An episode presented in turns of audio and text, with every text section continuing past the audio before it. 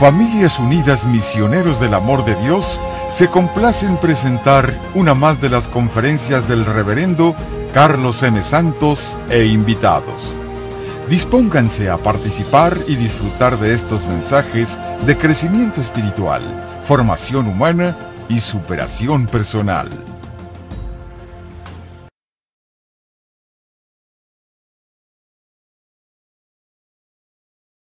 Quiero dar bienvenida a nuestra comunidad de Anaheim que están conectados. Un saludo a todos nuestros hermanitos por allá. Y vamos a tener esta enseñanza hoy que se llama así. Continuación de nuestro curso La Escuela de la Felicidad. El tema de hoy se llama Tres métodos para disminuir o eliminar el dolor personal. Y estamos hablando de dolor físico y dolor mental que honestamente el que más daña a las personas, el que más les hace sufrir, es el dolor mental. Los dolores físicos, uno a veces se los aguanta o los toleras o los calmas con, con analgésicos, con pastillas, los dolores físicos, como que uno medio los puede tolerar más. Pero el dolor mental, cuando algo te molesta tremendamente o te preocupa tremendamente, cuando algo te causa angustia, llega a ese grado, mis hermanos, el dolor mental es, terrible. Puede volver hasta la gente hasta loca. Hay gente que se ha vuelto loca. Nadie se vuelve loco porque tiene un dolor físico muy grande. Pero sí hay gente que se vuelve loca por dolor mental, por no poderlo controlar y deshacer. Lo que mucha gente no sabe, y para eso estamos aquí hoy, en esta clase de hoy, es que Dios nos ha dado muchos poderes, especialmente el poder mental, para utilizarlo en beneficio también nuestro para cosas buenas, para quitar el dolor. Y voy a hablar de eso. El poder, los poderes son varios que nos ha dado Dios para eliminar el dolor. ¿Cómo hacerle cuando un problema no lo puedes solucionar? En el momento. ¿Cómo hacerle cuando un dolor no lo puedes eliminar? ¿Qué puedo hacer? Estos métodos que les voy a dar yo vienen de la sabiduría de los antiguos orientales desde hace miles de años, más de dos mil años, que ellos están enseñando esto. El, monje Matthew Ricard, cuyo libro llevamos como texto en este curso, lo menciona, pero también eh, sabemos, y él, él no lo recuerda, hay varios hospitales en el mundo entero y aquí en Estados Unidos que ya están usando estos métodos para calmarle el dolor a los pacientes. Hay dolores que con pastillas no se curan, ni con drogas, ni con morfina. Y están varios hospitales de Estados Unidos, incluso a muchas personas que son expertas, monjes, eh, monjas que son expertos en estos métodos, les han llamado en hospitales a que les den entrenamiento a los terapeutas del hospital para que ayuden a los pacientes gente que está desesperada, gente que está angustiada, algunos, ah, no nada más hospitales físicos de enfermedades físicas, también hospitales psiquiátricos de enfermedades mentales. Estos cursos, estos eh, métodos de alivio al dolor, los dan también en cárceles. Hay grupos que te dan retiros, te enseñan a meditar. Muchos de ellos, no, no todos son cristianos, ¿eh? no todos son seguidores de Cristo pero esta sabiduría que nos dio Dios se la dio a todo mundo, no nada más a los que seguimos a Cristo. Y mucha gente se ha beneficiado y se sigue beneficiando con estos métodos para eliminar el dolor, la angustia, la preocupación y los dolores físicos que a veces las pastillas o las medicinas no te pueden quitar. Voy a explicarlos ellos. Y es un poder tremendo. Yo los he experimentado, yo los he utilizado y me han quitado el dolor. Un día me acuerdo que andaba yo de viaje y, tuve un incidente, me, fui a un examen médico, me hicieron un examen médico y ya ves cómo te chequean de todo, ¿no? Y aquí quieren asegurarse que todo está bien y también quieren cobrar bien. Entonces te ponen a veces exámenes de más que no necesitas. Me metieron a esa famosa máquina de el CAT scan, ¿cómo se llama esa máquina? CT scan o algo así, esa máquina, y estás en un tubo. Te meten adentro de un tubo para sacarte tipo radiografías de todas las partes de tu cuerpo. Y, este, y a mí me dio mucha angustia, no me, no me gustaba entrar ahí en un tubo. Y luego me estaba dando claustrofobia. y era este y una máquina ruidosa hace ciertos ruidos y cuánto. Entonces el ruido entre que estás allí entre que no sabes qué onda me empezó a querer dar claustrofobia. Y aquí qué hago estás en un tubo ahí encerrado y me acordé de este método de uno de ellos el primero que le voy a decir. Y empecé a practicarlo. Y de repente no me molestó nada. Hicieron su examen gracias todo estaba bien y todo pero me hicieron todo el examen y todo, de repente, de esa angustia que tenía, de repente encontré una paz, una serenidad, una tranquilidad, y terminaron su examen y todo, no tiene ningún problema, gracias a Dios. Mis hermanos, el primer método que les voy a explicar, que utilizan muchos monjes del Oriente, en la India, en China, en Japón, pero ya, se ha repartido por todo el mundo. Aquí en Estados Unidos hay incluso monasterios que se dedican a dar retiros sobre estos métodos de meditación y de, y de, y de control mental. Pero es un control mental eh, no como aquel que anunciaban en los setentas de que tú todo lo puedes y controlas la mente. No, no, no, esa tontería no. Es simplemente saber dominar las emociones y saber dominar los dolores y saber a veces quitarlos también de diferentes cosas. El primer método se llama la imaginería mental. Porque tú empiezas a crearte imágenes en tu mente, recuerdos, o te haces una película en tu mente, o te vas a un lugar en tu mente que tú conociste hace años y que te gusta mucho, un lugar que se te hace encantador, o quizá un, bosque, un parque, un campo donde ibas de niño y pasabas unos momentos maravillosos con tu familia, o, un lugar donde ibas a jugar con tus amigas, con tus amigos. Empiezas a recordar cosas, empiezas a usar tu mente recordando cosas hermosas y, o empiezas a crear una historia también. Tú puedes crear una historia. Puedes ubicarte en el país de, de Disneylandia si tú quieres. Te puedes ubicar en el país de, de Mickey Mouse, lo que tú quieras. La mente puede ubicarte donde tú quieras. De hecho, dicen los, los psicólogos que no hay diferencia en tu cerebro entre experimentar algo y entre pensarlo. Lo vives igual, como si lo estuvieras viviendo. Y si ustedes quieren comprobar eso, un día cierren sus ojos, pónganse en su casa en meditación y vete a recordar, a repasar una ocasión bonita de tu vida. Una fiesta de cumpleaños o una Navidad con tu familia, un paseo en un parque, un algo. Algo que tú te acuerdes, cierras tus ojos y comienzas a repetir en tu mente todo lo que pasó. Acuérdate de qué color eran las, el camino, las bancas, el árbol, o donde estuviera la casa, las paredes, qué había allí, qué personas estaban, te pones a platicar con ellas en tu imaginación, estás platicando con ellas, haces, repites toda la historia. Al final vas a darte cuenta que lo disfrutaste tanto como si lo acabaras de vivir.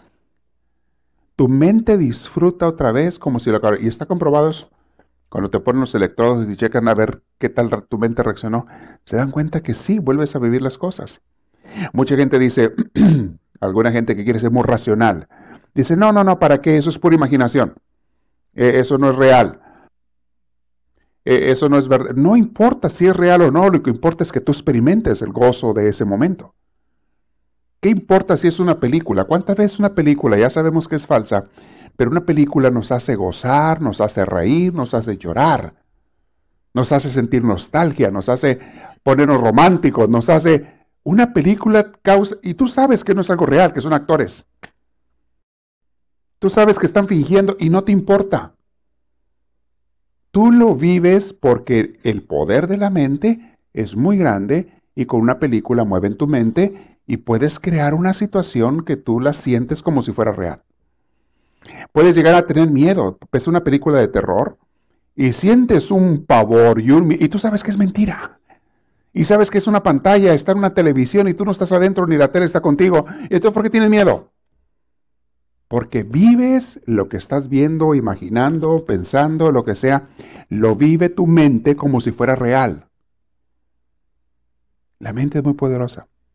La puedes usar para sanar de tus males, de tus dolores, de tus enfermedades. La imaginaría mental. Vamos a suponer que tú tienes un dolor en, en un brazo, en una pierna que te lastimaste, o la espalda, a lo mejor tienes un disco desviado, tienes un problema con un disco, algo. Y no te lo puedes quitar el dolor con nada. Ya tomaste la pastilla, el medicamento, no te lo quita nada. Ok. Ponte en una posición que tú puedas, lo más cómoda posible, acostado, sentado, como tú quieras y puedas. Y comienza el proceso de la meditación cerrando tus ojos, respirando profundo, y entonces comienzas a pedir la bendición de Dios, el Espíritu de Dios. Ven a mí, Señor, porque te quiero pedir, suplicar que me traigas tu sanación. Confío en ti, Jesús, en que quieres sanar a tus hijos. Ven.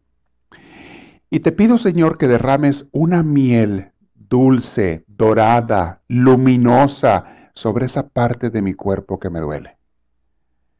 Y comienzas a visualizar a Dios o a esa miel cayendo sobre esa parte de tu cuerpo que duele. Y es dulce. Y es un néctar. Y empiezas a sentir eso sobre esa parte de tu cuerpo y tú comienzas a imaginar lo que está cayendo sigues tú en la presencia de Dios y, le con tu mente le, derramas toda esa hermosa miel sanadora. Es una miel purificadora y sanadora, una miel quita dolor, un néctar, o puedes imaginarte otro tipo de líquido que para ti sea amable, que es el agua. Si para ti el agua es más simbólica, ok, agua, agua bendita, lo que tú quieras. Y empieza a caer sobre allí y empieza a sanar ese dolor. Y adivina qué comienza a pasar. El dolor comienza a desaparecer. En el 85% de los casos. No en el 100%, pero en el 85% es lo que se ha comprobado científicamente. Quizá conforme más practiques esta técnica, más veces va a ir desapareciendo tu dolor. Imagínate que es una preocupación, un dolor mental. ¿Ok? Piensa esa preocupación que tienes y a Dios derramando bendiciones sobre esa preocupación y tú poniendo esa preocupación a los pies de Jesús. Y se la entregas. Aquí entra mucho la fe y tu relación con Dios. Se la entregas a Dios y le dices, Señor, tú encárgate de esta preocupación, de este dolor, de esta mortificación. O quizás sea un rencor, un coraje o un miedo. Señor, te pongo este miedo a lo que sea. A lo mejor tengo miedo a algo de salud, o tengo miedo a que pueda perder un dinero o el trabajo, o tengo miedo a la muerte de un ser querido o mía, o tengo miedo a lo que sea. Pónselo a los pies de Jesús y dile, Señor, tú encárgate y derrama esa miel, o esa agua bendita, o ese espíritu. Deja que tu imaginación trabaje. Usa lo que más te funciona a ti. Puedes visualizar al Espíritu de Dios descendiendo sobre ello. Puedes visualizar un aire purificador, un aire que se lleva el dolor, que como hojas secas del, del otoño. Un viento que se lleva el dolor, que se lleva el sufrimiento, que se lleva el miedo, el viento del Espíritu de Dios que se lo lleva y queda tu ser, tu alma, tu mente o tu parte de tu cuerpo que te duele, queda totalmente libre de esa carga de dolor y de depresión. Eso es la imaginería mental. ¿La usa mucha gente? la están practicando y enseñando en hospitales, o enfermos que están desahuciados, con muchos de ellos la practican. Muchos enfermos que tienen enfermedades terminales les han enseñado a utilizarla. Y mis hermanos, los últimos meses o días de su vida, y hay, listas de gentes, testimonios de gentes que lo han vivido y que sus mismos parientes te lo dicen, cuando aprendió esto, ha pasado el mayor parte de su tiempo, gracias, la ha pasado en paz esta persona terminó en paz. Esta persona, en sus últimos días, la mayor parte, se veía que su dolor disminuía. Eh, ha habido muchos testimonios de eso. Personas incluso que dicen, y lo han dicho, y está escrito hasta en libros, que dicen, ahora que sé que me voy a morir, ahora que tengo esta enfermedad y este dolor, y que he aprendido estos métodos de conexión con Dios, de meditación, de entrega con Él, disfruto la vida mucho más que lo que jamás la disfruté. Hay gente que dice, ¿por qué tuve que esperar tantos años y hasta que me estaba muriendo para saber lo que es la vida y disfrutar la vida? Pero bueno, ya lo que me quede, lo voy a vivir bien. Lo voy a vivir en paz y lo peor que podría hacer ahorita es estarme lamentando por lo que no hice en el pasado, porque es volver al sufrimiento mental, que es lo que estamos queriendo quitar. No, deja el pasado en las manos de Dios y tú comienza un presente, un futuro en paz.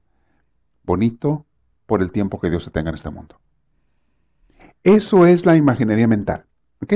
Eh, se ha demostrado en muchos lugares, se han escrito libros. Ustedes busquen libros de psicología sobre imaginería mental, van a encontrar libros de eso. Van a encontrar mucha escritura de eso, cómo se utiliza, cómo las personas sanan de la mayoría de sus dolores, preocupaciones y demás.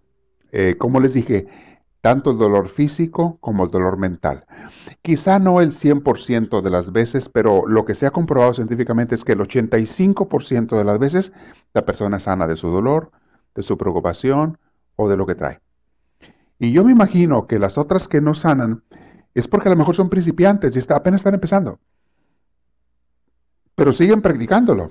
Ese otro 15% que no sanó, lo siguen practicando y estoy seguro que también lo encuentran. Hay la historia de muchos monjes tibetanos. Los monjes del Tíbet, los del Dalai Lama, fueron expulsados, bueno, no expulsados, más bien los querían matar los chinos. China invadió en los 40 con Mao Zedong, cerca de los 50, alrededor de dos años.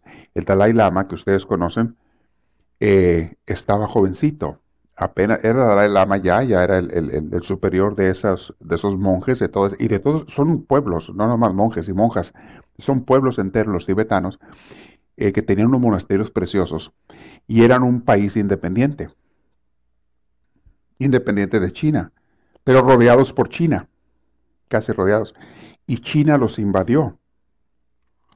Y como eran los chinos comunistas que predicaban el ateísmo, la no religión, les obligaron a todos los budistas, a todos los monjes estos, tibetanos, a renunciar a su religión y a renunciar a su forma de vivir, y tenían que hacerse ahora a la mentalidad comunista y china.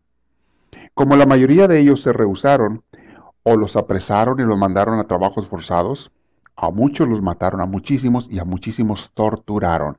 Primero los torturaban. Les ponían torturas horribles para que renunciaran a su religión, a su creencia, a su forma, y se hicieran a la cultura china, que era comunista. El Dalai Lama y muchos tibetanos salieron huyendo y se fueron a donde viven ahora, es en la India. Cientos de monasterios, no sé si miles, pero cientos de monasterios de ellos, China se los destruyó. Vinieron los chinos y destruyeron todo. Varios países del mundo protestaron, pero no suficiente. Los dejaron hacer lo que quisieran. Y los chinos vinieron acabando, destruyendo a la cultura y al país tibetano. Bueno, dentro de esa gente que torturaron, hay mucha gente que ha dado testimonio, muchos eran monjes y monjas. Algunos los, encarcelaron por 20, 25, 30 años. Ah, estaba leyendo el caso de una monja de tibetana que por nueve años, por nueve años, la encerraron en un cuartucho oscuro, en un sótano, sin ventanas, sin luz, sin nada, como tortura psicológica, donde ella nunca sabía si era de día o de noche, más que por el canto de los pájaros que alcanzaba a oír a lo lejos. Cuando ella oía el canto de los pájaros a lo lejos, sabía que era de día, por eso.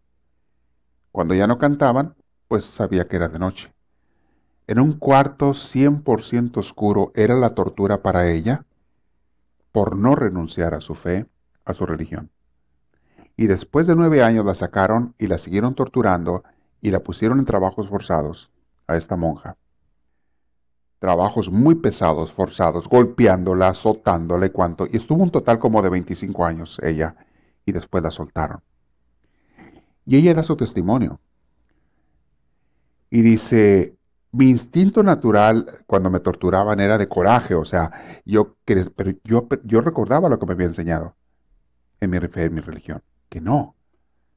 El experimentar perdón por, los, ah, por la gente agresiva, el experimentar perdón, el experimentar compasión, el no aceptar en mi mente pensamientos negativos de ninguna clase, fue lo que me mantuvo viva y en paz, en paz, por todos esos años.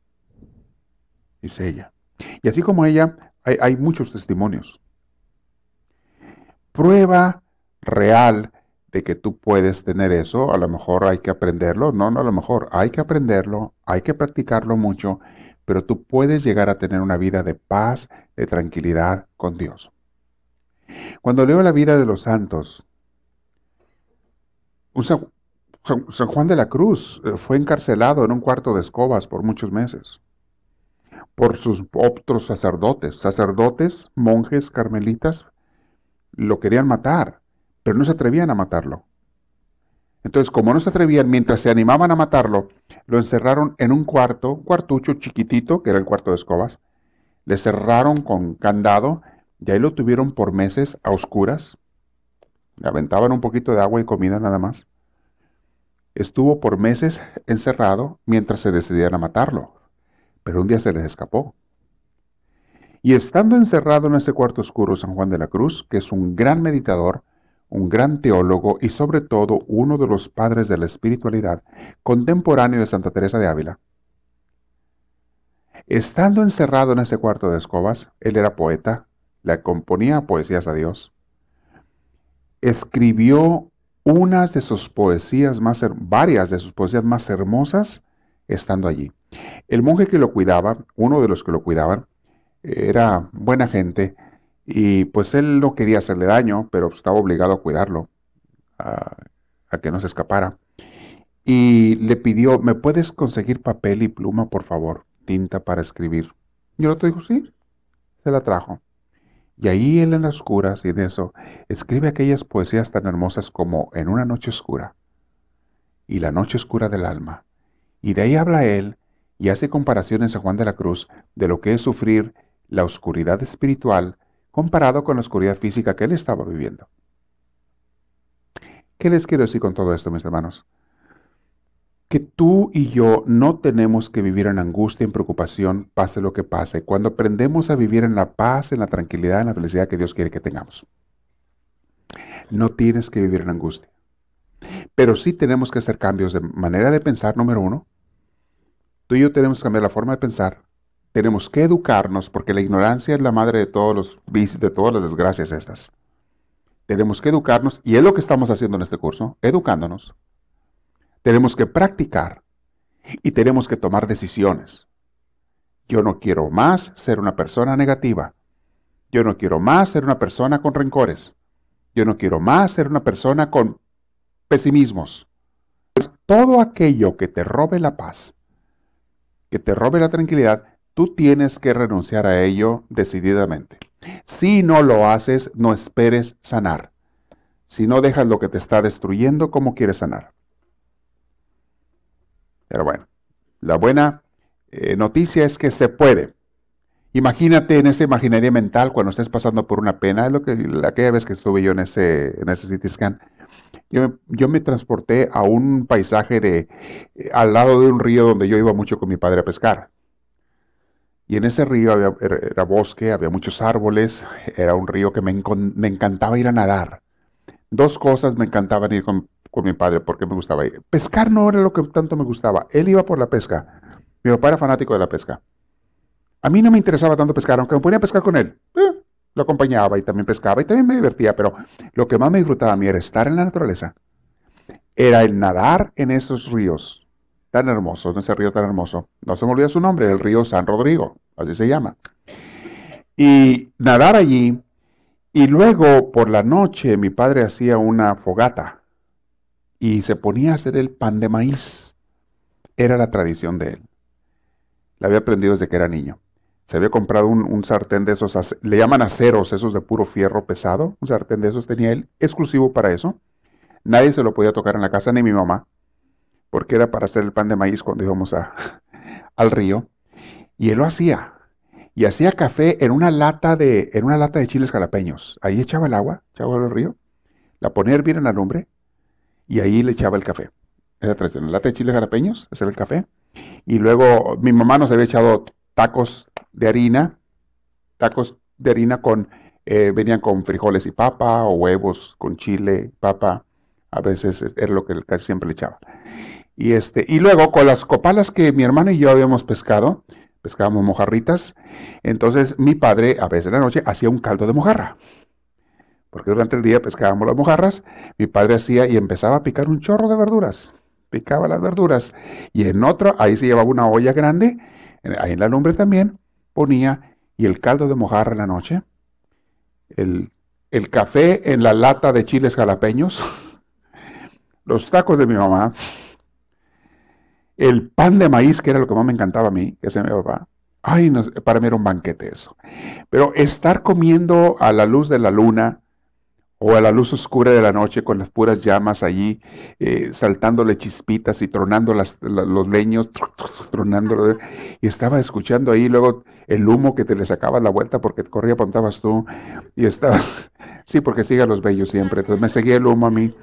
Entonces, era, era una experiencia maravillosa. Cuando yo me, me transportaba, cuando yo quiero tener recuerdos maravillosos, hago eso. Cuando ando triste por alguna razón, preocupado, o traigo algo que me causa dolor mental o físico, me voy allá a ese río.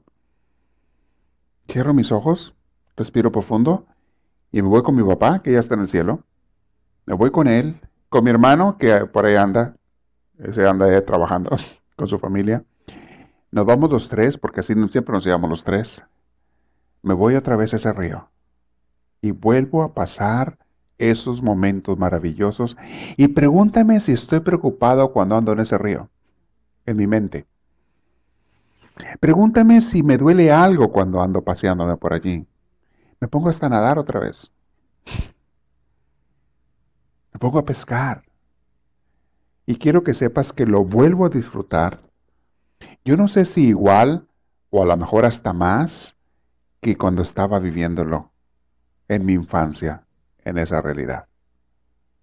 Eso es la imaginería mental, un poder que tú tienes, transportarte o crear un mundo nuevo. Yo he creado mundos nuevos en mi mente, veo las veces las películas de Walt Disney y eso, te dan ideas, te dan ideas, y más si ves esas otras películas de fantasía que Lord of the Rings y que y esas cosas que te ponen paisajes muy hermosos y muy bonitos hey, en mi mente yo puedo hacer un paisaje de esos y me voy a pasear por allá. Y yo le pongo árboles y ríos y lagos y lo que yo le quiera poner. Y le pongo unas montañas y le pongo una nieve. Y, una persona ignorante va a decir, ¿y eso de qué sirve? Eso sirve de todo. Te cambia el ánimo, mijo. Pruébalo. Pero no estás ahí en verdad. ¿Y qué diferencia hace si me hace sentir lo mismo? Y no pague un centavo de avión. No pague un centavo de avión ni de hotel, ni de nada. Ni pasé fríos ni calores. ¿Vieras qué buen clima hacía? Hermanos, hay que ser inteligentes para vivir felices en esta vida. No hay que ser ricos, no hay que ser ni siquiera jóvenes o saludables. Hay que ser inteligentes para vivir en paz en esta vida. Y no con la inteligencia mundana del que conoce muchas cosas, no, sino con la inteligencia del sabio, Quizá debiera decir hay que ser sabios, es más correcto. Porque hay mucha gente inteligente que no es sabia. Hay mucha gente inteligente que sabe muchas cosas, están bien informados de cosas de la ciencia y de las cosas de las noticias y lo que quieras se gustes. Hay mucha gente muy informada. Ahora con el Internet y con el Google y con todo encuentras toda la información que quieras. Hay mucha gente muy informada que no tiene paz en su corazón. Que no tiene felicidad. Hay que ser sabios para vivir felices. Y este curso y estas clases, los viernes de crecimiento, son precisamente para que tú y yo lleguemos a ser más sabios cada vez. Y mis hermanos, esto va a valer más que todos los cursos de la vida. Y si tú nunca sales a pasearte porque no tienes dinero o tiempo o energía o lo que sea, igual puedes pasearte en tu vida. Un día visitaron a un monje Llegaron unos estudiantes y este monje nunca salía de su cabañita, de su chocita. Siempre se la pasaba mucho meditando frente a la ventana. Y tenía un patio atrás de su ventana y un árbol y a la distancia veía las montañas.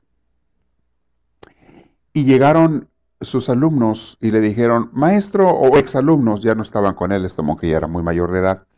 dijeron, maestro, ¿por qué usted nunca sale de viaje? a ningún lado. Y el maestro dice, ¿y, para qué? ¿Cómo para qué, maestro? Pues para que se pase. Que no esté siempre en el mismo lugar. Dice, pero yo nunca estoy en el mismo lugar. Y yo me paseo todo el tiempo. ¿Cómo dice eso, maestro, si usted nunca sale de la cabaña? No tengo que salir para pasearme. Vean, siéntese conmigo, vean por la ventana. ¿Ven ese árbol? Sí. Yo lo veo ese árbol cambiar todo el año. En el invierno comienza estando pelón, no tiene ninguna hoja. Le veo a veces hasta nieve encima de él y no hay ni pájaros. Está como muerto. Pero pasan los meses, de repente comienza a deshacerse el hielo y le empiezan a brotar hojas. Y de repente empiezan a llegar pajaritos que se paran en sus ramas y comienzan a cantar. Veo todos los días el sol salir por ese lado, por el oriente. Lo veo el sol caminar todos los días. Pasa y luego meterse por el poniente. Veo las estaciones pasar de todo el año y ese árbol cómo va cambiando hasta que da sus frutos, hasta los pájaros que hacen su nido allí. Veo los pajaritos cuando nacen y empiezan a volar. Y luego llega otro invierno y veo cómo tira las hojas en el otoño y empieza... ¿Me están diciendo ustedes que yo no me paseo? Me la paso paseándome todo el año. ¿Cuál es tu idea de pasearte? Andar de lugar en lugar. Mis hermanos, mucha gente sale a pasearse y regresa más cansada que cuando se fue. Y más gastados también. A pagar las tarjetas ahora. Y los créditos sacaste. A trabajar doble. Bonito paseo. Andan paseándose, saque y saque, saque fotos, esperando ya regresar para enseñárselas a sus amigos. Entonces, ¿para qué fuiste a pasearte si ya te quieres regresar? Andan paseándose y renegando porque las cobijas y la cama está dura o no es como la de su casa. Y la comida no le gusta, no es igual que la que hacen allá en su, su hogar, en su casa. Los restaurantes no son como los de mi pueblo, los de mi ciudad. O sea, ¿para eso fuiste a pasearte para renegar? Mejor te hubieras quedado donde estabas. ¿Te fijan? Todo está aquí, mis hermanos. Sabiduría. Sabiduría en la cabeza. Saber vivir. De eso se trata este curso. Muy bien, esa fue la primera eh, herramienta para eliminar el dolor. Hay dos más. Segunda herramienta para eliminar el dolor. La primera fue la imaginería mental. La segunda es la compasión. Y dirán ustedes algunos, ¿la qué? Ajá, la compasión. Cuando tú sientes compasión por otras personas, mis hermanos, pasa algo mágico tus propios problemas comienzan a desaparecer. A lo mejor siguen los problemas, pero tú ya no los ves igual. Para ti comienzan a desaparecer. Y les he dicho a ustedes que cuando tengo yo a una persona en consejería con problemas de depresión, una de las medicinas que más les aplico yo, no es la única, pero es una de las que más me funcionan, es hacerlos que vayan a hacer actos de compasión por una persona necesitada. Usted sabrá si va a ir a un asilo a atender a un viejito, una viejita. Usted sabrá si va a ir a un orfanatorio o si usted tiene un vecino que está enfermo y que ocupa un plato de comida caliente. Si usted conoce a alguien que no tiene que comer para darle para su familia y usted le puede dar una despensa, désela.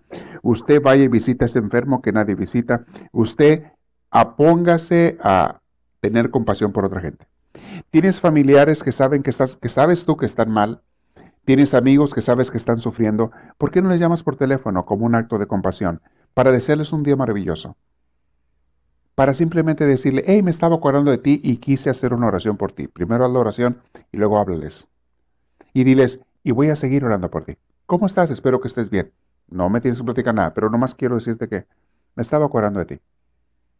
Esos detalles, mis hermanos, ¿qué tanto te cuestan y cómo le pueden cambiar el día a otra persona? Pero te digo algo, también te cambian el día a ti. Una persona con depresión, y eso lo expliqué en mi curso de depresión, cuando les hablé de la depresión, hay un curso para la depresión. Una persona con depresión es una persona que no hace más que pensar en sí misma. Por eso está en la depresión. En el yo-yo.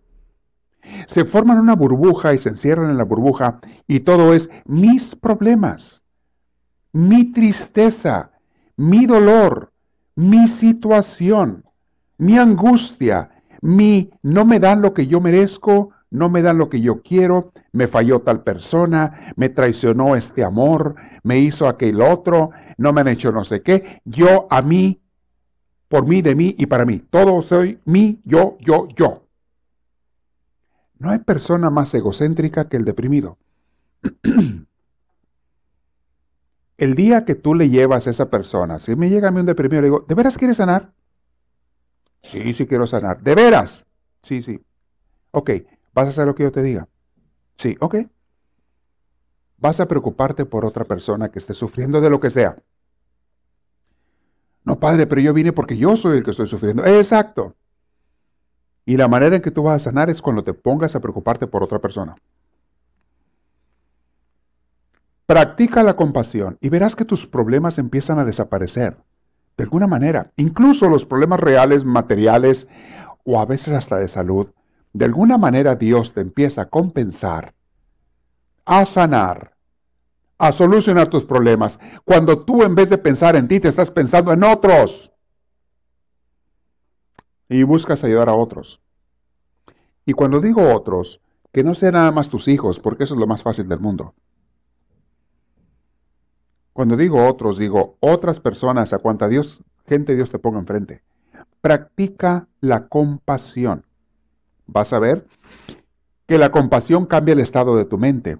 De ser una persona egocéntrica y egoísta te convierte en una persona altruista, amorosa, cariñosa, pensando en los demás. Y mis hermanos, una persona altruista que piensa más en los demás que en sí mismo es una persona que sabe gozar la vida. Dios le baña de gozo su corazón a la persona que da sin interés, a la persona que ayuda y que sirve sin interés. Mañana tenemos un retiro de servidores. Una de las cosas que les voy a hablar, les vamos a hablar varios predicadores, es el gozo tan grande que tú encuentras cuando te preocupas más de los demás que de ti mismo. Lo que Dios te paga a ti en diferentes formas, porque tú le sirves a sus hijos. Servir a los hijos de Dios es servir directamente a Dios. Y cuando tú sirves a otros, Dios te sirve a ti. Hace dos noches me desperté en la oración a medianoche porque, o sea, estaba dormido, no sé si dormido o semidormido, platicando con Dios. Haciéndome oración, haciendo oración. Y le decía yo a Dios, Señor, eh, concédeme hacer tu voluntad. Quiero hacer tu voluntad. Yo quiero siempre hacer tu voluntad. Y de repente me dice esta voz. Oigo la voz que me dice, y les digo, no sé si estaba 100% dormido y lo oí en sueño, o estaba medio despierto y como quiera lo oí en mi mente, lo que sea, eso no importa. Porque lo que me dice esa frase, lo que me dijo, a mí nunca se me hubiera ocurrido. Y me sorprendió tanto que ahora sí desperté con los ojos bien pelones. Me dice esta voz, tú haz mi voluntad y yo hago la tuya a mí me cayó de como, como balde de agua fría, por eso ahora sí me desperté en serio. Yo siempre he sabido que uno debe hacer la voluntad de Dios. Yo nunca había pensado, se me había ocurrido que Dios tenga que hacer mi voluntad o que Dios quiera hacer mi voluntad. Yo sé que nosotros tenemos que hacer la de Dios y que Dios eso es lo que lo complace y eso es como nos va a bendecir más, porque hacer la voluntad de Dios va a nuestro beneficio como quiera. Pero que Dios me dijera eso, tú haz mi voluntad y yo hago la tuya me hizo despertarme, ponerme a meditar en esas palabras y platicar con Dios. Ah, caray, ¿de verdad, Señor? Y mi oración me decía, sí. Al momento que tú te preocupes por hacer mi voluntad y la estés haciendo, tú te conectas conmigo y yo voy a hacer lo que tú quieras. Como quiera lo que tú quieras, cuando estás haciendo mi voluntad, van a ser puras cosas buenas, cosas santas, porque estás conectado conmigo, estás queriendo hacer mi voluntad. Y no hay nada que yo te vaya a negar. Mis hermanos, cuando tú haces por los demás, Dios hace por ti. Cuando tú haces por Dios, Dios hace por ti. Cuando tú haces por los hijos de Dios, Dios hace por los hijos tuyos. Da y recibirás más. Decía Jesús, toquen y se les abrirá, pidan y se les dará. El que toca, se le abre y el que pide, recibe. Pero cuando estás manteniéndote en el Espíritu de Dios. ¿Ok? eso es la compasión, mis hermanos. Deja de estar pensando en el why me. ¿Por qué yo? La gente que nomás está quejando porque les pasan cosas, dice, ¿por qué yo? ¿Por qué a mí? ¿Por qué a mí me pasa eso? ¿Por qué lo otro? No estás pensando en los demás, estás pensando en ti. Y no hay nada que te cause más amargura que el estarte haciendo la víctima Hay gente que le encanta estarse lamiendo las heridas. Y cuando ya le cicatrizaron, se las abren otra vez para lamerse más. Para tener más pretexto de sufrir. Hay gente que le fascina estar contando los problemas que le sucedieron hace 10 años. Es que a mí me hicieron no sé qué. Cuando ayer, no, hace 10 años. Uy, todo. Y todavía sigues. Soy víctima de. Víctima de no sé cuánto. Oh, ya hay una palabra nueva que se le dice. Soy un survivor. Ahora usan la palabra survivor. Si lo que estás diciendo tú eh, lo haces para ayudar a otras gentes, está bien. Tú vas a dar tu testimonio de algo que te pasó y cómo Dios te sanó y te alivió y cómo tú eres una persona nueva y ya no vives bajo esa carga, bajo esa trauma. Si lo dices como un testimonio para ayudar a otra gente, está bien. Pero si lo dices para que te den conmiseración, compasión y lástima, o para que te soben la espalda, andas mal. Ya entierra eso. Por favor andas mal. Sigues pensando en ti y tú eres el centro de tu vida. ¿Y sabes una cosa? ¿Qué mundo más chiquito es el tuyo cuando tú eres el centro de tu mundo? No pasa de ahí de tu circunferencia. Es un mundo muy limitado, muy pequeño, muy sin nada. Preocúpate de los demás. Estamos hablando de la compasión. Practica la compasión. Piensa en los sufrimientos de los demás. Sentir compasión es desear que la otra gente no sufra. Es hacer lo que esté en mis manos para quitarle el dolor y el sufrimiento a la demás gente. La compasión es la máxima expresión del amor. Y si ustedes se acuerdan, es el mandamiento más importante de Jesús. El amor. A Dios y al prójimo. Quítate de esa estrechez mental y de esa ceguera de estar cegatón, nada más viéndote a ti mismo. Hay gente que no ve más allá de su nariz, porque todo lo que quieren ver es a ellos mismos. Deja de verte a ti. Deja de estar siempre viendo un espejo. Dale la espalda al espejo y ponte a ver a los demás. Ponte a ver todas las bendiciones que puedes dar porque Dios te llenó de cualidades y talentos y cuando solamente van a brillar tus talentos y cualidades cuando los pongas a trabajar por los demás. Es cuando tú mismo vas a experimentar los gozos de estar sirviendo y de estar utilizando esos dones que Dios te dio. Mis hermanos, si, si yo no predicara, si yo no fuera un sacerdote para ustedes y les sirviera, compartiendo la palabra de Dios, las enseñanzas de Dios, la sanación, lo que Dios me ha dado para darles, ¿saben cómo estaría mi corazón? Yo me, he puesto a, imaginarme. Yo tendría un corazón como una pasa de uva arrugada. Ahí sería mi corazón. Si nada más usara lo que tengo, lo que soy para mí no tendría valor mi vida, no tendría significado mi vida y probablemente ya estaría más deprimido que no sé quién. O buscando compensaciones como mucha gente lo busca, en placeres mundanos, en riquezas mundanas, en cosas simplemente de este mundo. Ahí es donde la gente trata de anestesiar su vacío, su dolor, la ausencia de satisfacción que hay en su interior, buscando placeres y cosas del mundo buscando amores, buscando diversiones, buscando paseos, buscando todo tipo de cosas fuera de ellos, porque adentro de ellos no encuentran lo que más necesitan, que es la realización, la alegría, el gozo, la paz. Es Dios. No lo encuentran adentro de ellos. Compasión.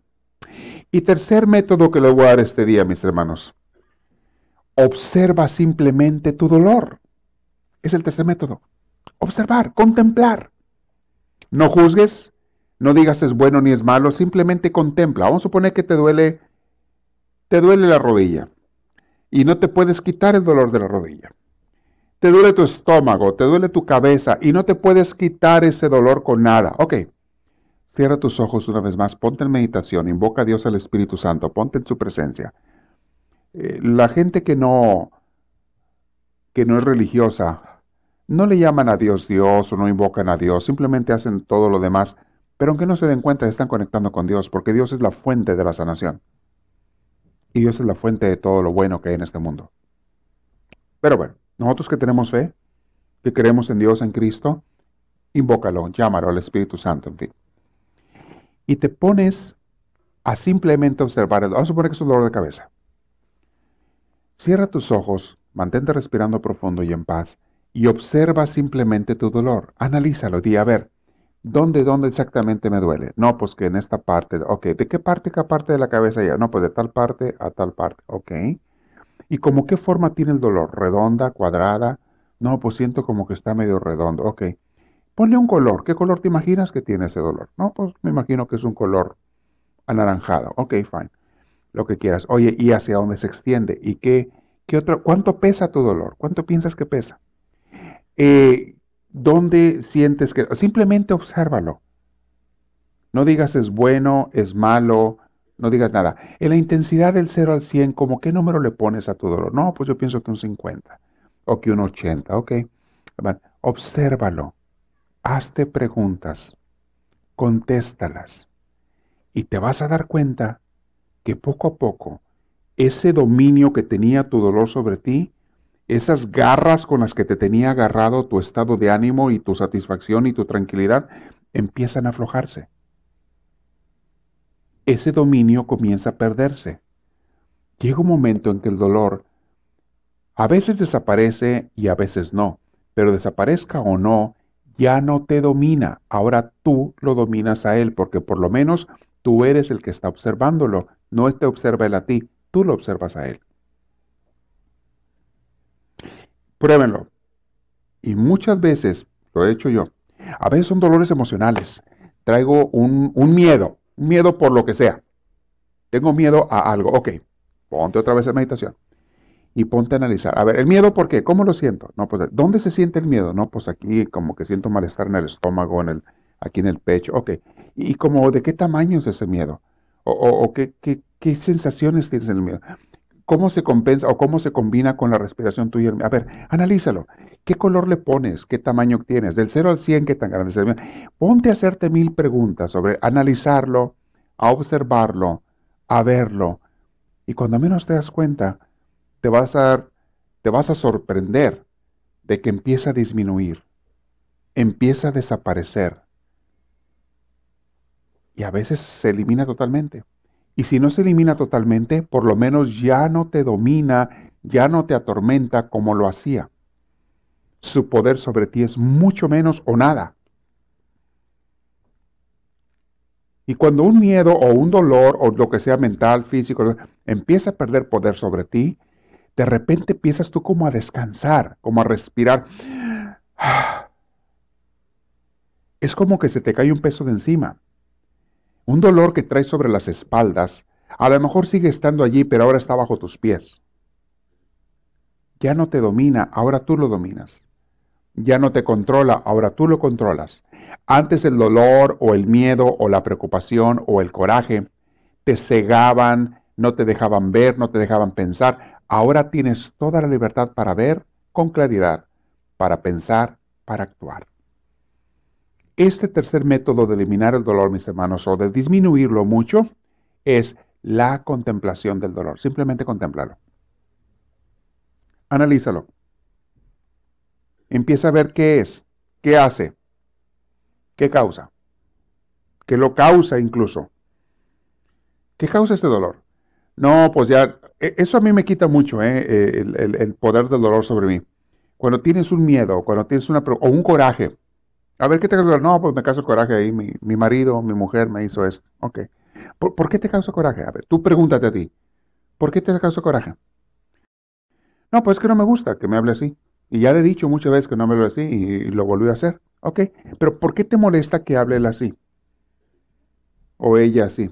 No, pues porque pues mm, siento que me falta el respeto y todo. ¿Y por qué te molesta que te falten el respeto? Pregúntate tú mismo, 100 preguntas. Vas a darte cuenta que al final de cuentas es tonterías lo que te está molestando.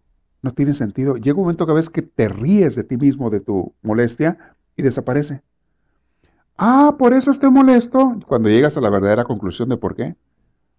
Oh, es que me acuerdo que una vez que mi abuelita así me hablaba y me molestaba. Pero tu abuelita ya está muerta, ya que estás preocupado de tu abuelita, hombre. ¿Ya que te preocupas? Sí, cierto, pues era, eh, ahora ya capté que era porque mi abuelita me hablaba así y me molesta. Bueno, ¿y entonces qué tiene que ver tu marido con tu abuelita? Ni la conoció. Y vas a ver que desaparece aquello. Y dejas de darle importancia a lo que te preocupaba, a lo que te atormentaba. Es el tercer método de sanación o de disminuir el dolor físico o mental. Yo nomás les puedo decir una cosa hoy, practíquenlo. Practíquenlo esta noche. Si te un dolor, una preocupación, cualquier cosa, practícalo. Y vas a ver. Comienza con el que tú quieras. Para mi gusto, el que más funciona, eh, sobre todo en dolores grandes, es el de la imaginería mental, el que les dije primero. Al menos para mí es el que más me funciona. Empiezas a cubrir aquel dolor con una con un néctar suave o te vas a pasear a un paisaje hermoso o te vas a empiezas a cambiar, para mí ese es el que más me funciona. El segundo de la compasión, ese cuando yo me siento hay, días que uno no sabe por qué, pero te sientes mal. ¿No les ha pasado que esto, no sé ni por qué, pero me siento muy mal? O sea, no físicamente, sino anímicamente. Ay, siento como que un sinsabor, un desgano, una molestia. ¿No les ha pasado? Ok, ahí es cuando aplico el segundo método. Ponte a hacer algo bueno por alguien que necesita ayuda. Mira, así desaparece tu malestar, pero así, en un segundo desaparece. Otra vez te sentirás mal porque le fallaste a alguien, ofendiste a alguien o ofendiste a Dios. Ponte a practicar la caridad, la compasión con alguien más y verás cómo ese malestar que traías se convierte en un agradecimiento que recibes de Dios. Te cambia. Ahí es cuando más me funciona el segundo método. Y el tercero, que le estoy diciendo ahorita, de la cuando ya no puedes solucionar un problema de nada, no sabes cómo solucionarlo, simplemente obsérvalo. Analízalo, un dolor, una preocupación, obsérvalo, analízalo, haz preguntas por qué, qué lo causa esto y lo otro. Y también, seguido me encuentro con que son tonterías lo que me estaba preocupando. Eso se aplica mucho cuando es una persona que, que te cae gorda y que te causó un malestar esa persona. Ahí funciona mucho el tercer método. Ponte a analizar, a ver, ¿por qué me cae gordo? ¿Por qué me molestó? No, pues porque dijo esto o hizo aquello o no hizo lo otro. Ok, pero ¿por qué te molesta? Tú pregúntate a ti mismo. La próxima vez voy a hablar quién es la persona, es el tema que sigue. La conciencia, la conciencia pura.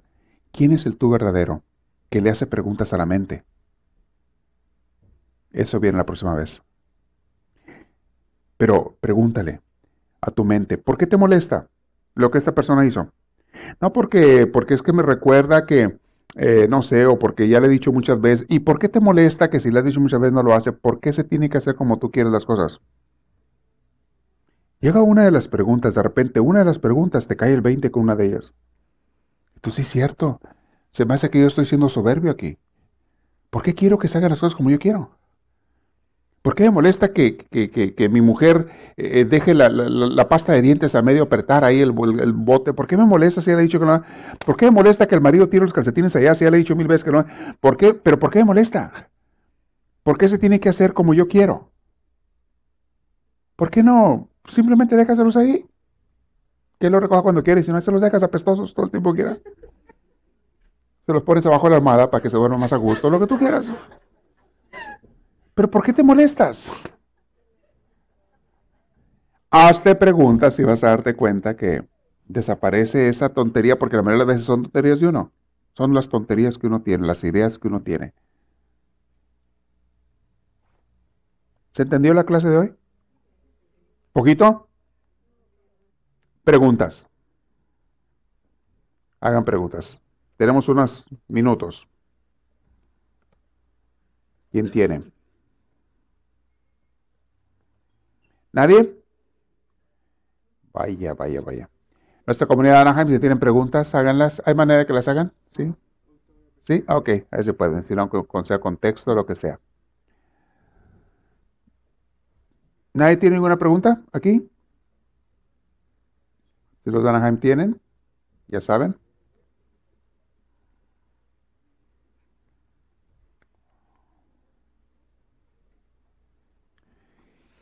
¿No hubo aquí preguntas?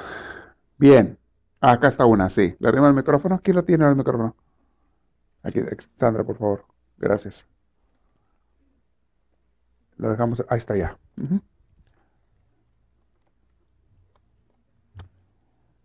Padre, la mía no es pregunta, pero es para darle las gracias por esta plática de esta noche. Yo creo, estuve analizando todo lo que nos estuvo diciendo. Ajá.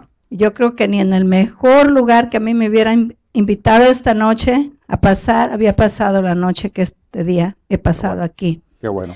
Porque el primer que nos comentó de la imaginación, de transportarse uno, el poder, el poder de la mente, a mí siempre me recuerda también, así como usted lo estaba mencionando, que se iban a lugares y todo con su papá y todos. Nosotros lo vivimos mucho tiempo con mi mamá, toda la familia, así juntando la lumbre, las chispitas, cuando se asaban elotes. oh, no, no, tanta cosa. Que muchas gracias, Padre, por todo lo que nos da. Gracias, Carmen. Gracias. Sí, tenemos más herramientas de las que uno sabe a veces y por eso nos estamos educando para saber usarlas de lo que Dios nos ha dado. Esos recuerdos hermosos, ¿por qué tienen que morirse? ¿Por qué tienen que quedar en el pasado si están en tu mente? Vuélvelos a vivir, vuélvelos a gozar. Yo no extraño, yo tenía una relación muy hermosa con mi padre toda la vida, siento que tuvimos muy bonita relación. El día que murió me dolió porque ya no lo iba a ver físicamente mientras, por unos años, mientras no me vaya yo al cielo. Eh, pero por otro lado, yo sentí tanto la paz de saber que lo que Él me dejó nunca lo voy a olvidar y de que a la hora que yo quiera me pongo en contacto con Él en oración y estoy en contacto con Él y cuando vuelvo a vivir esos momentos que pasé con mi Padre, quiero decirles que yo sé que Él está presente en mi, en mi corazón, en mi mente, en ese momento que estoy volviendo, Él está presente, no nada más en la memoria, Él espiritualmente está allí. Y vuelvo a vivirlo. Y vuelvo a tenerlo Él conmigo. Hasta me pongo a platicar con él. A veces me río. De, mi padre era muy bromista. Le encantaba hacer las bromas prácticas, era un practical joker. Siempre le gustaba hacernos bromas a todos, pero no le gustaba que se la hicieran a él. Entonces a veces yo me las cobraba y le hacía bromas a él y, todavía me acuerdo y me atacó de la risa de la que le hice porque él también nos hacía bromas. Y ahora en mi oración platico con él y los dos nos reímos a carcajadas. Cuando a carcajadas recuerdo unas cosas Hermanos, una persona que no tenga educación de espiritual y todo lo que estoy hablando va a decir, ay, qué tonterías, que no, mi hermano, tú no sabes vivir. El problema es que tú no sabes lo que es la sabiduría de vivir. Y lo que estamos aprendiendo. La vida es eterna, no es pasajera. Y las cosas que pasaron en la eternidad de Dios están presentes. Ahí está. Dios entierra las cosas malas, pero deja vivir las cosas buenas.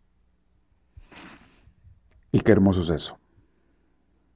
No, y hay más, todavía hay más. Le voy a hablar la próxima vez de, cómo la mente trabaja, este, eh, cómo podemos separar en nuestra mente al yo verdadero, el yo eterno, quién eres tú. ¿Sabías tú que tú no eres tu cuerpo? Ya les he dicho muchas veces, tú no eres tu cuerpo, el cuerpo se va a hacer polvo un día. Tú no eres tu cuerpo, pero tampoco eres tu mente. Tú eres alguien mucho más allá que la mente. Y hay manera de descubrir quién eres tú. Y saber cómo eres tú. Y es lo que le voy a explicar la próxima vez. Mucha gente no sabe cómo descubrir quién soy yo de verdad. Vuelvo a lo mío, piensan que son su mente. No, la mente es una parte de tu cuerpo nada más, como es la mano y el pie. Son partes de tu cuerpo que te sirven para algo, claro, son muy útiles, pero no eres tú. Tú eres mucho más que la mente. De hecho, la mente está media loca, ¿no te has dado cuenta de eso? ¿Te gustaría ser esa persona loca a ti? Siempre está pensando en mil tonterías, brincando para acá y para allá y no tiene control, ni, ni orden, ni, ni, disciplina. ¿Tú crees que así de loco estás tú? No eres tú, es la mente. Y tú eres una persona sabia. El verdadero tú eres una persona sumamente sabia que Dios hizo. Pero la próxima vez le voy a explicar cómo aprender a descubrirlo. Y cómo aprender a vivir en el tú. Los grandes místicos por eso son místicos, aprenden a vivir en el verdadero yo, donde no hay juicio, no hay sufrimiento ni dolor, no hay apegos, hay pura admiración, gozo de ver. Ya me estoy adelantando. Eso viene la próxima vez. Eso es la próxima clase. No se la pierdan.